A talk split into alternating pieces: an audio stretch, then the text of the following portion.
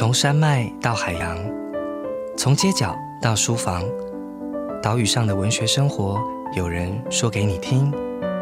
台文基地台把文学圈起来。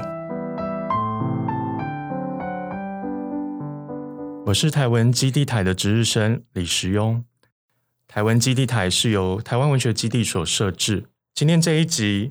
本月的大春名，很高兴邀请到作家盛浩伟。浩伟在六月间担任这一季台湾文学基地的驻村作家，正在进行一个长篇历史小说的写作计划《射涛入梦》。我想许多听众和我一样，都是他长期的读者，非常熟悉他的文字。先让浩伟和大家打声招呼。这次他有一个新的身份，这个月他是缪思院主人。呃，各位听众朋友，大家好，使用好，我是申浩伟。其实我们在呃这个月的活动才刚刚见过。对，浩伟他出生在日文系，那后来毕业于台大台台湾文学所。我自己其实也是在就是学校的这个阶段和你认识的。对，那在这段期间，呃，读你的第一本散文集，名为《我之物》。从那时候开始，陆陆续续看你的作品，散文、小说或者是非虚构的写作。那浩伟陆续。参与了几部作品，包括小说接龙《华丽岛》译文，那终战那一天，还有百年降生等等作品。所以，呃，对我来讲，作为一个读者，其实跨足了小说、散文、非虚构写作。那这几年又投入了编辑出版的现场，所以，呃，过去一段时间，其实我也蛮常看到你写一些关于文学现场的评论，或者是心得。分享关于编辑经验等等的，但是这一次很难得哦，又回到了呃小说写作者的这个位置哦。那有这样的一个驻村计划，在六月间啊，以“设套入梦”为题，那在缪斯院写作也办了讲座，所以我们也许从这里来跟听众分享，就是为什么会选择这样的一个题目，然后呃，关于这样的一个写作计划。目前的展开或者是想法，这个长篇历史小说的计划，其实本来在我自己的安排里面，它大概是在写两三本书之后才会进行到的哈。可是这就刚好看到台湾文学基地有这个驻村的甄选，那我就觉得说，哎，其实非常适合，就是把这个计划挪到前面来哈，所以就。它算是有点插队吧，哈，在我个人的内心里面，这样子就是一个一个插队的长篇小说计划，哈。这个题材其实是从我的硕士论文延伸出来的。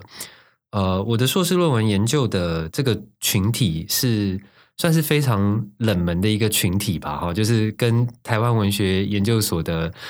呃，学生们讲哈，可能大家都不一定有有涉略过哈，就是这个群体通常会叫做在台日人汉文学哈，就是在台湾的日本人，然后呢，他们是写呃写的却是文言文或者是汉诗哈，呃，就是古典的文学这样子哈。那这些人他们大概是一八九五年，就是日治时期开始。到一九一零年左右吧，哈，可能后续还会持续到一九一五或二零年了。就是在台湾的呃新文学开始之前，哈，基本上在台湾的文学活动，除了台湾本地的士绅的传统文学之外，那还有另外一部分，就是这些在台湾的日本人他们写下的呃传统文学这样子，哈。那这个长篇。历史小说叫《射涛入梦》，它其实小说里面有两个主角。这个射涛讲的是刚刚讲的这个在台湾的日本人，有一位名字叫做中村英熙。那个时代的日本人，他们就会学以前的中国文人哈。我们通常都会叫他们的一些号哈，就是他们在写诗或者是呃写文章呃送赠答的时候呃使用的这些名号。所以中村英熙的英熙其实是他的号。啊，樱是樱花的樱，溪是这个溪流、河流的溪哈，所以呃，你可以想象这个名字非常有这种美美的意境的感觉哈。他在台湾待了大概呃七年八年哈，如果我没有记错的话，应该是一八九八九九年一直到呃一九零六零七年左右哈。他在台湾待了这么长的一段时间。也在台湾出版了三本书哦。他的作品集就叫做《社涛集》《社涛续集》跟《社涛三集》哈，就是都是社涛这样。那这个“社涛”这两个字，其实是从啊唐代有一个诗人叫高适哈，那他有一个一一句诗叫做“中性社波涛”哈，他在要从日本远渡重洋来台湾的时候，他的老师赠送给他的一句诗句哈，那他就把这个。中性射波涛的“射”跟“涛”两个字提取出来，变成他作品集的名称。如果你在身边有常常去参拜那个天后宫哈 妈祖，呃，拜妈祖，你可能会在妈祖庙里面也会看到这个对联哈，因为这个这个对联有曾经被乾隆挪用赐给这个天后宫这样子哈。这个中村英熙他在台湾呃写下这三种作品集，然后里面都是他的古典游记的散文哈。他非常喜欢爬山，然后他住在台北，就到处去登山啦、钓鱼啦、采兰花啦哈，然后看看美景这样子。这也符合就是这一季这个台湾文学基地驻村的动起来的这个主题哈，因为他基本上就是在台北频繁的活动这样子哈。那这个小说的题目上，另外一个叫入梦哈，入梦指的是另外一个人物，叫做关口龙镇哈。那这个人物就是我呃硕士论文研究的主要对象。这个人物他我觉得非常的妙哈，就是在此之前大家都不太知道他是谁。通常我们研究这些古典文学，都是会去看报纸《日日新报》上面发表的诗作等等的哈。那他很少跟人家做这种诗歌的唱和或者是赠答，所以好像他的名字就比较少在这种地方看到哈。可是其实他在台湾做了蛮多的事情哈，因为他是在台中那边当办务署长啊，去治理台中的地方，也帮啊台中写了非常多的历史的那种。地质哈，就是他去把清朝的古文献找出来，然后再重新整理，所以写过一些台中地方严格或者是呃族群的迁移等等的之类的文章哈，当然都是用文言文写的。除了这些比较治理方面的文章之外啊，他也写下一些呃创作性的文章哈。那最有名的就是有一本书叫做《梦界丛书》哈。他字号叫梦界道人，就是呃，好像在做梦一样，在这个梦的世界里面的一个道人哈。他在一九一三年的时候，在台湾台北哈开了一个出版社，好，然后就印了这本《梦界丛书》这样子，里面有收录他自己写的一篇文章，叫《梦界记》哈，就是说有点在感叹说他的人生就像是一个。一个梦境一样，然后见识过非常多时代的变动，然后这个呃动荡等等的哈，但是最后一切都化为虚无的感觉哈。那呃，中村英熙跟关口龙正这两个人是非常要好的朋友，所以这次的小说就会以他们两个人为主角来创作哈。可是他们两个在台湾其实是没有直接的太大的交集哈，因为中村英熙在台北，然后关口龙正在台中。这这个小说就是我在写的时候就会去思考说，哎，那他他要怎么样呈现哈？因为他如果我们以人物为那个主轴的话，那他们没有实际的交集啊哈。可是如果以台湾为主轴的话，就是他们其实在同一个时空是啊，都处在台湾的这样子。所以嗯，就借由这次驻村的机会，想说来呃开始启动这个历史小说的计划这样子。呃，这个计划叫“射涛入梦”，然后呃，对我来讲，这个名字很特别哦。刚刚浩伟有讲到说，他一个是从呃《射涛集》这个作品而来的，那另外一个是这个《梦界记》这个作品名而来的。刚刚好通过这两个作品去对应两位，对我们来讲，呃，其实是非常陌生的。呃，日治初期，也许在第一个十年的两个到了台湾的日本以汉文写作的作家，那我印象很深刻，就是我读过浩伟的一一篇文章的名字，其实就叫做《被遗忘的故事》。那这一次在系列的讲座，其实也以被遗忘的历史为名哦。所以这些作者在上个世纪初之交来到台湾，那不管在台北或者是在台中。呃，有非常多的旅游，或者是对于生活的醒思或观察，其实对我们呃今天来讲是非常陌生的，而且是在历史的边缘不容易被想起的。也许因为语言的关系，也许因为历史的转换等等的。那浩伟刚刚有提到说，是从硕士论文的这个研究的呃探索而来的。但其实我在第一次读到他写相关的故事的时候，其实是从百年降生的写作。他在一开始一九零一年就写过这个中村英熙的故事，而且是写作他去爬观音山而迷路。另外，他也写过刚刚他有谈到的这个关口龙镇，在台北开了一个出版社，很快的就倒闭了。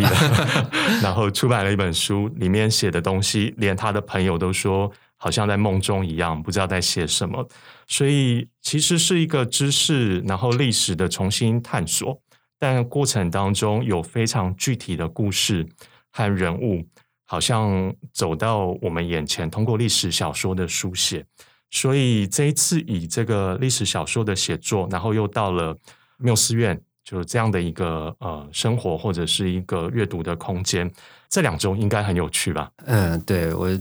舍不得离开缪斯院这样子。那这两周都在做些什么呢？因为同时也都还有其他的稿子的工作，或者是一些演讲要准备哈，所以基本上就是待在缪斯院工作这样子。可是呃，因为我写作的这个主题真的就是跟日本的住宿的这个空间非常的相关，所以嗯，我觉得待在缪斯院给我非常大的帮助。我举一个实际的例子啊，就是。我我我在写这个小说的某一个段落的时候，哈，我想要写这个角色，我先不要透露是谁哈。这个角色早上醒来，然后呢，呃，他发现哎，外面终于是晴天了。他想要打开纸门哈，叫帐子，那种门叫帐子哈。打开帐子门，然后看到外面的庭院，然后是晴天。那我本来写的，因为我通常是晚上比较有灵感，所以我是凌晨深夜的时候，没有到凌晨深夜了哈，深夜的时候在写。那个时候脑海中就想象说啊，他打开帐子门，然后后院的那个光就透过玻璃窗这样照进他的。眼睛哈，然后充满整个室内之类的哈，就是我本来晚上写好的那个段落是这样，就在缪斯院睡觉嘛哈。那隔天早上起来呢，因为刚好就是隔天早上天气也很好，我就可以去重现我小说里面写到的这个段落的场景哈。我把室内的门关起来，然后把门打开之后，发现哎不对，天气很好，但是光不会照进来，为什么呢？因为日式建筑它在后院跟那个。座夫之间是有一个圆廊的圆侧嘛，哈，就是一个走廊这样子，它等于是缓冲室内跟室外的的一个空间，所以那个光再强，它都只会照到圆廊上，而不会照到室内。就是这个东西，我就觉得哦，实在是太太实际、太细致了。就是说我光凭想象，我当然会去想象出一个那样子的场景，可是因为我实际生活在那里，我知道这个场景它到底。可不可能出现？因为这样子，所以我就在在那个段落，我就进行了一些调整，这样子哈。我我觉得这个是一个很很具体的例子，去讲说住在缪斯院对于一个要创作类似题材的这个历史小说的帮助，在那整个空间里面的那种生活起居，去体验它的呃身体感。比方说开纸门的时候会有咔嗒咔嗒的声音，那走在木板的。地上的声音跟走在榻榻米上面的声音是不一样的。那睡在榻榻米听到周围的声音是什么？有些时候我可能会把那个后院的门打开哈，感受一下外面的空气吹进来是怎么样哈。那个夏天的台湾，住在日式的房子里，它的湿度的感觉，或者是温度的感觉等等的，或者是哦有风吹过，外面在下雨的时候。待在那样子的屋子会是什么样的感觉？我觉得这些东西是呃，我当然可以用想象去去做出来，可是有一个实际这样的经验的时候，我可以写到更更细致的或者是更具体的部分。但是也因为这样子，所以我我我现在写那个小说的试写段落，写的非常的辛苦哈，就开始有一种想要还原历史的那个。有点像癖好了还是什么？然后就是我连那个写到那个天气，我都要去查日治时代的天气记录，说这个 这真的是这个月这个这一天是有下雨的吗？还是 还是出太阳这样子哦？但是我觉得这些都是一个很有趣的创作经验。就是说，当没有这些的时候，小说家当然都只能够凭自己的想象去写作。可是当有实际的根据的时候，你的写作方式会有调整，并不是说我完全就把实际的状况写下来，因为我还是会需要去体会一些细节的部分，这样子。但是整体而言，我觉得能够住在缪斯院，然后好像我更加接近我要写的这些角色的心情，这样子。台湾文学基地它坐落的这个地方，以及它的这个建筑群，其实原来是日治文官文官的建筑群。是，所以呃，我第一次到的时候，感受也也蛮特别的，尤其是到了那个在整个园区的最啊角落、最安静的缪斯院。刚刚有讲到说那个后院。我们在这两周你在办活动的时候，其实所有的观众是从后院进来的，是它的前门是开在那个街道的另外一侧，所以我们从后院进到这个这个建筑里里头，然后席地而坐。我觉得这个整个经验，那刚刚浩伟讲到的这个身体感，其实带领着我们去想象当时在这个建筑里面活动的。文人或者是呃这一些所有的日本人，他们到底是怎么样在台湾这个呃土地上面，同时过着好像是两种生活？那我记得在呃周末的时候，你有谈到另外一个日本到了台湾的呃汉文人，他是住在城南的呃南菜园，这个是另外一个很重要的当时文人。汇聚的地方。那我相信，在呃这个历史小说当中，除了中村英熙和关孔龙正以外，也包括当时呃你所关注的诸多呃到了台湾的这些日本的汉文学家。那能不能够呃，也许从这个入住缪斯院的感觉，然后你上个周末跟所有的读者分享这个南菜园的故事，也谈谈其他当时在这个空间，台北，也许城南，或者是。呃，靠近启东街这里有还有哪一些故事是我们啊，也许忽略了，也许遗忘的？嗯，刚刚使用讲到城南的话，他是另外一个文人叫任山一周哦，他的任是一个很特别的字哈，米字旁，然后刀刃的刃，这个字其实不是汉字，它是日本创造出来的字哈。那这个字的意思是指说。磨米之后的那个米糠，就是把把米的那个外面的壳磨掉，这个动作或者是它磨出来的那个产品，就叫刃这样子哈。它的名叫刃山一周，它是儿玉源太郎的文胆哈，所以文笔非常好。那后来也进入。呃，台湾的日日新报社当过一阵子汉文栏的主任。我们在讲这一些人的群体的时候，哈，好像会觉得他们是具有汉学素养的日本人啊。但我一直觉得这个说法有一点点微妙哈，就是这个说法比较是学术上的划分哈。可是我我就我所感受到的，我觉得当时的状况是说，很多经历了。前一个时代在日本哈，就是日本是江户时代，江户时代的主流是呃朱子学，是汉学，是儒家的这些学问，然后大家都要会写汉文汉诗，所以基本上是所有只要你有读书或有志于向学的人都会都有这个能力的。可是到了下一个时代是明治时代，那明治维新是一个努力现代化西化的时代。所以前一个时代，他们本来积极追求的这一些传统的素养，哈，顿时就过时了。你就必须要追求新的东西，哈。可是人的。呃，生理是有限制的哈。如果你在那个时代之交，你是二十几岁，可能你还有机会重新开始。可是如果在那个交界点，你已经三十五岁了、四十岁了，你可能就会觉得很累哈，要重新学一整套完全不同的知识体系或者是表达方式。那对于人来说，那是有一定程度的困难的哈。当然还是有人做到，但是呃，也有很大一批人他们是做不到的。所以在日本的这种。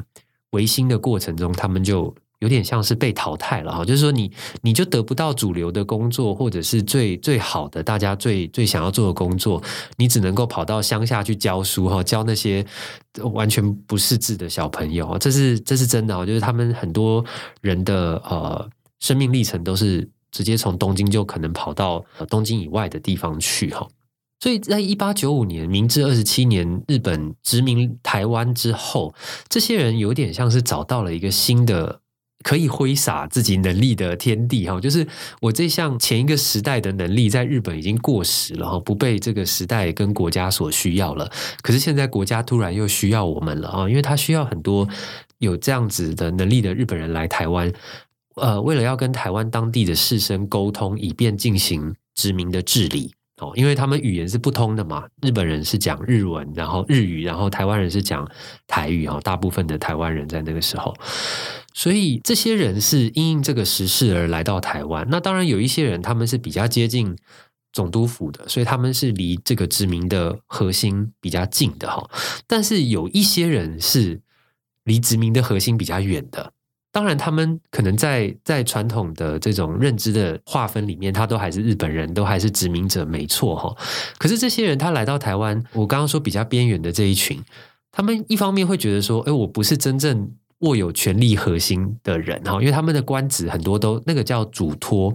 也就是约聘人员的意思啦。他们其实就只是这段时过渡时期，政府为了要你的能力，所以赶快把你约聘来台湾。来做一些这种文官的治理啊，或者是呃学校教学等等的哈，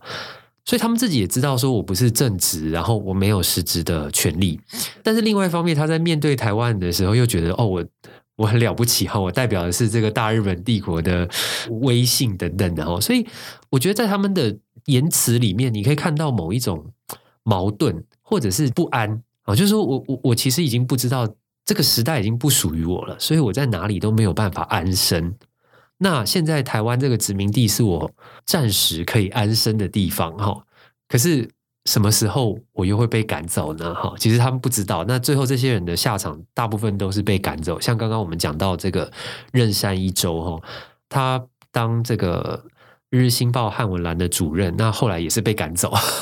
因为他们没有实质的权利嘛。大家觉得说，哎，有更好的人选，或者是对于这种 殖民治理可以有更好的宣传，哈，或者是更有名的人物，那这些小人物当然就呼之即来挥之即去这样子哦。那。刚刚讲这任山一周，他们离开之后，他反而就跑到中国去活动了。这样，所以当时其实是有非常多这样的人，其中比较几个比较有名的，除了我们刚刚讲任山一周之外，还有比方说像管森宏啦、小泉道全啦，哈，那有一些警察，比方说像叫佐仓孙三等等的哦，他们其实遍布在整个台湾，从北到南都有。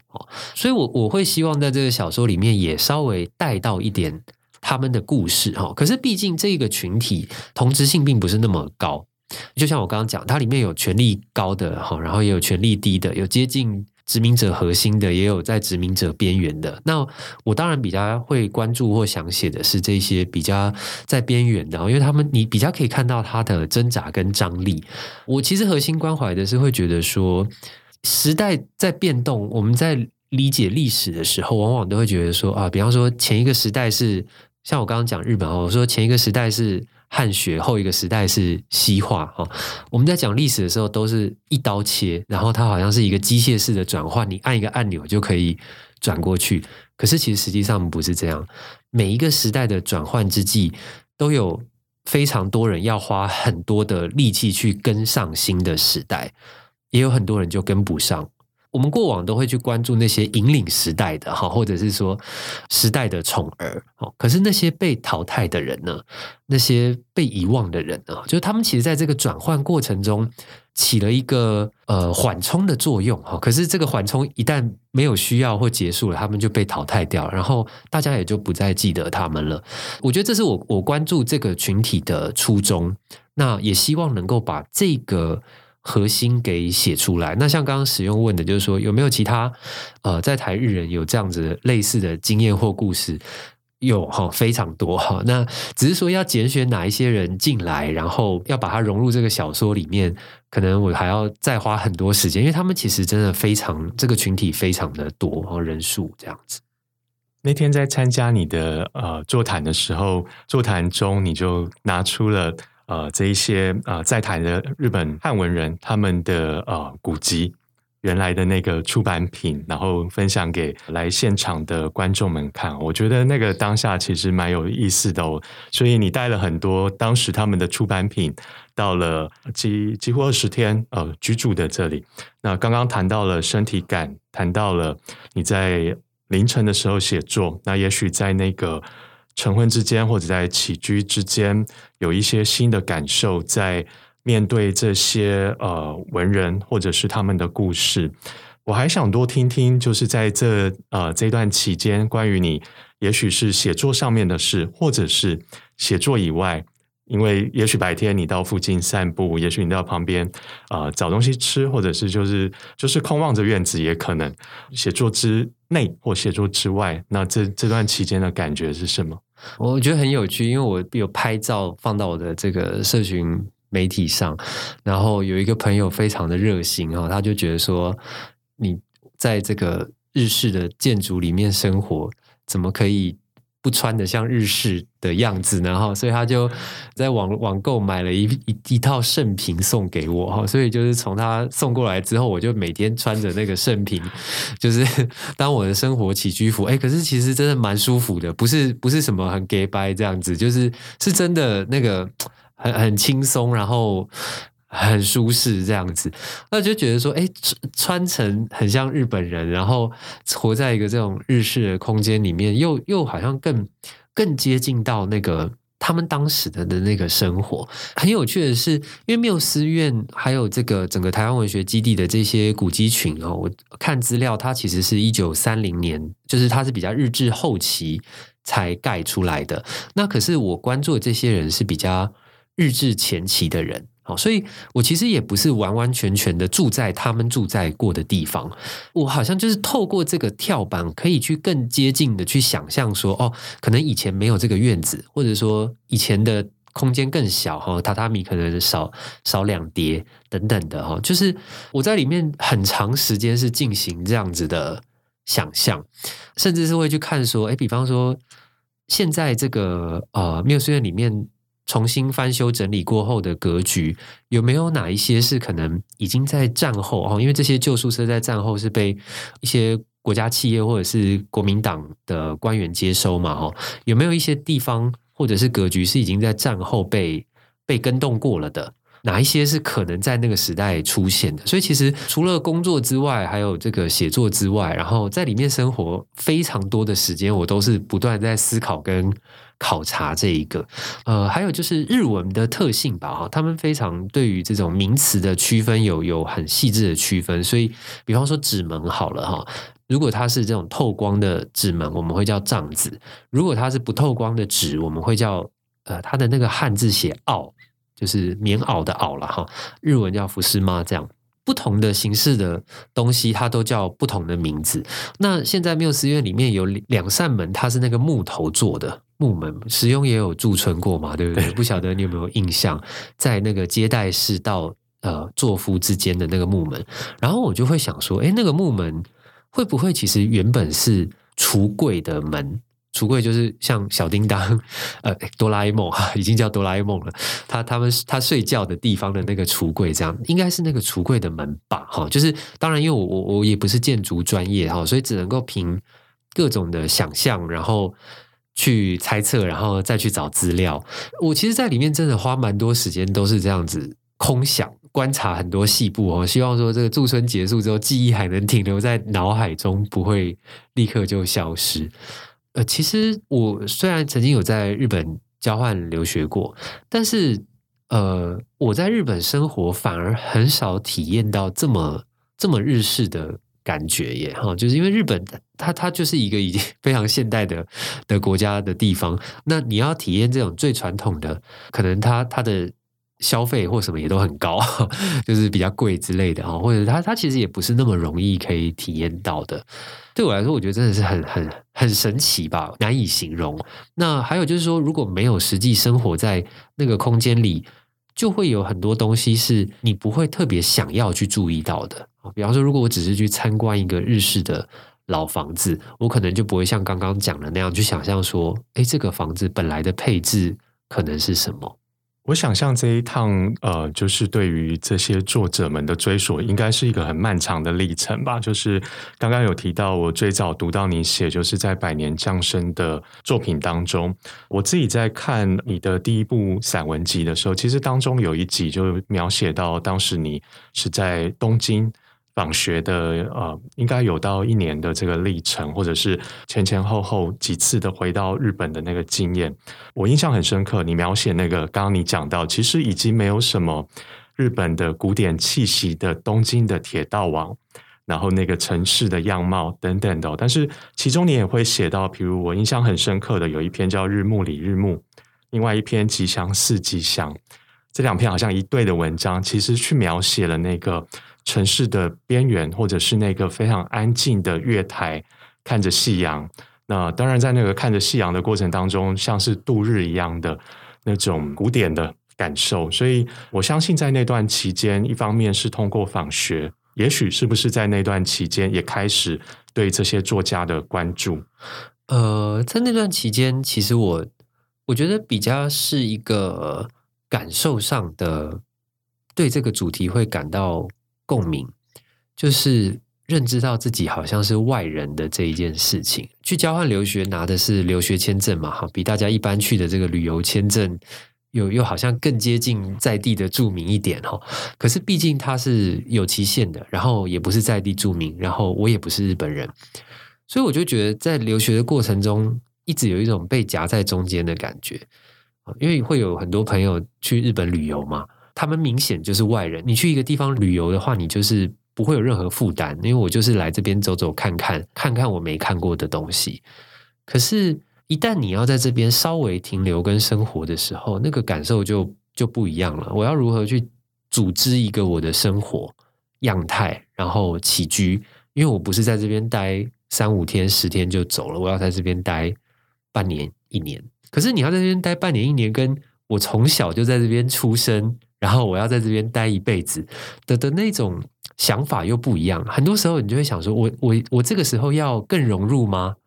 还是我这个时候其实没有办法融入？我我觉得是那样子的留学生，而且是一个短期交换留学生的心境，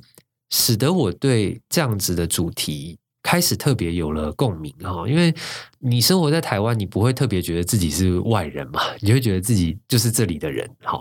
可是当你一旦有一个情境认知到说，哎，自己确实有可能是外人的时候，那个存在感的飘忽就就就会出现了。就是如果哪一天我消失呢，或哪一天我被淘汰呢，等等的哦，我我在想，也许是这样子的比较感性上、感受上的。呃，经验使得我会特别想要关注这样这一群人，好像没有人记得他们，那就我来努力把他们记下来吧，这样子啊，那种介于局内或局外之间的角色，包括他自己的访学，或者是看待这些到了台湾的日本人。我记得当时在看一篇散文，是你写到一个助教跟你之间的关系，就是可能整个学期他对你是带有一种很客气的距离。可是，呃，那个距离让你开始去想说，哎，跟日本人之间的关系，或者说跟自己的关系，到了学期末，他其实对你有了一个邀请，而那个邀请好像划破了，包括刚刚讲到这个局内与局外的这个之别，是成为了一个新的关系的开始。所以，当时我在看那篇文章的时候，仿佛可以更进一步的理解那样的一种，嗯，在异地生活的，然后面对一个陌生的。呃，日本的语境或者是人的那种心情哦，就硕士班毕业之后，其实过去几年，呃，你到了出版编辑的现场，有一点像是这些你所关注的人到了台湾之后结社，或者是做 呃出版社，或者是参与一些诗的活动或者写作等等的活动，经历了编辑的现场，现在回到创作者的身份，这个过程对你回到这个写作的角色，或者说对你。更贴近这些人物有没有什么样的影响？哦，其实有非常大的影响哦。就是我本来硕士论文就那个时候想说写完，可能就这个主题就处理完了。这样，那开始做出版之后，出版人或编辑往往在想的事情就是我如何把这个我觉得好有价值的东西更推广出去，让大家知道哈。这其实是。出版社的一个核心的思考，这样子进入出版，接触到实际市场之后，你就知道说啊，我以前在硕论关注的题材，原来这么少人知道哈，原来大众真的都不了解，听都没听过。可是我明明觉得它它很有趣，或者说它从某一个角度看过去的话，你可以看出以前所不知道的东西，这样子。所以我就兴起说，我我是不是可以用别的形式哈？就是因为论文毕竟哦，他可能比较偏向学术圈，那我是不是可以用小说的形式把它写出来？工作一阵子之后，就开始有这样的念头。后来很直接的感想是，因为编辑工作有另外一个部分是我们必须要去看书的实际的制成。比方说印刷、装订，你选的用纸，然后啊，它的开本、它的裁切，就是非常物质性的这个部分哦。我接触到这个部分，其实我我是对这部分蛮着迷的。然后我就回来想到，我硕论关注的这个人物，刚刚讲的关口龙正，他在台湾开过出版社啊，就是 那本书的版权页上的那个。他写说，呃，发行人兼印刷兼著作者都是关口龙正这样子，你就可以想象，就是说，如果有一本书的版权页，所有的这些工作都是你一个人来做，那表示你对这件事情的那个热忱是很高的。因为我自己当过编辑，你就知道，哇，这个非常的辛苦哈，很多事情你一定要分工下去，或者是你你自己要 handle 好一本书，真的是。很困难哦，不是大家想象的这么这么容易而已。可是这个关口龙正他这样做到了，甚至还为此想要开一个出版社，那个就已经是一个对对编辑或出版或著作这件事情有一个很强烈的执念的一件事。我其实做了编辑之后，回过头来想，才突然感受到说，哎，好像。我可以理解这种对编辑的执念是什么了哈，反而我觉得是因为这样子，好像更了解我以前研究的对象。就是我们在研究一个对象，或者是从学术论文的角度去看的时候，往往是知识性的理解它。你需要获取到。的东西也是从这种资讯的角度哈，比方说他的出生年月啦，哈，他的跟人际的关系啊，或什么的。我觉得对于大众或一般生活或者是创作者，大家更有兴趣的是某一些实质的细节或者比较感性上的啊，就是说我们在学术上可能只会讲说他做过出版哈，可是在感性上，为什么他会对出版这么着迷？这个只能用文学把它写出来，因因为很多东西可能它是心情的，它是抽象的，我没有办法在学术里面把它证明出来，所以我就觉得，哎，真的好像应该要来来写作小说这样。因为刚问说编辑这个身份有没有影响，其实我觉得是有非常直接的影响。就是这个小说的计划也会有一个主轴，就是希望写出它就想要，就是想要出版，就是想要。写作这样子，如果我自己是非常着迷于爬山的中村英熙，然后反复在观音山当中迷路，或者是那个着迷于开一家独立出版社的关口龙镇，今天遇到你，然后用我的作品，我实在很想跟你交换一本，你会推荐我的一本书？那面对我在。台湾这个岛屿上面，也许永远都进入不了局内的这样的一种身份，或者是刚浩也讲到的感性或感受，你会推荐我什么？我其实想要推荐两本书，不止一本，也许一本给中村英熙，一本给关口龙正好了。我会想要推荐给中村英熙的是《台湾漫游录》杨双子的，因为他也是一个历史小说，写日治时期，而且是呃我们当代的人去回去追想日治时期。的的一种写作，他其实也是在写当时的殖民者跟被殖民者，也就是台湾人之间的如何去交流互动的情谊。表面上他们好像是在台湾游历哈，去去游玩这样子，可是实际上他们也在做。内在很深层的交流，我觉得中村英熙如果看到说，在接近一百年后，一百多年后，还有人愿意去怀想他们的时代，愿意去想象他们当时经历的这些经验的话，也许他会欣慰，也不一定吧。哈，那给予关口龙正的话，我会想要推荐他一本，可能大家会觉得很怪，可是我想要推大家看叶石涛的《台湾文学史纲》。当然，最近这个。呃，台湾男子叶石涛的纪录片也上映嘛？哦，我其实看完那个纪录片，回想到说，台湾文学史纲以前我们大概都是在要考研究所的时候读的嘛，哈。可是那个时候读，我们只会注意说一些考试会考到的资讯这样子。那脱离了这种需要考试的实际需求之后，我再回去看那本书，其实。最感动我的一件事情是，他在讲定义台湾文学的时候，他是用一种非常包容的态度，就是说，只要是在这块土地上发生过的事，只要他写的东西跟这块土地上人民的生活有关，是这里的经验，他都是在台湾文学的范围内。那对我来说，我觉得这就是一个，这这群人被时代遗忘了，没有人要记得他们，连他们是日本人，可是日本文学没有他们的位置，他们能在哪里呢？就是你要被记得，你要被留下，你一定要找到一个位置嘛。哪里可以提供他们一个这样安身的位置？其实反而是台湾文学。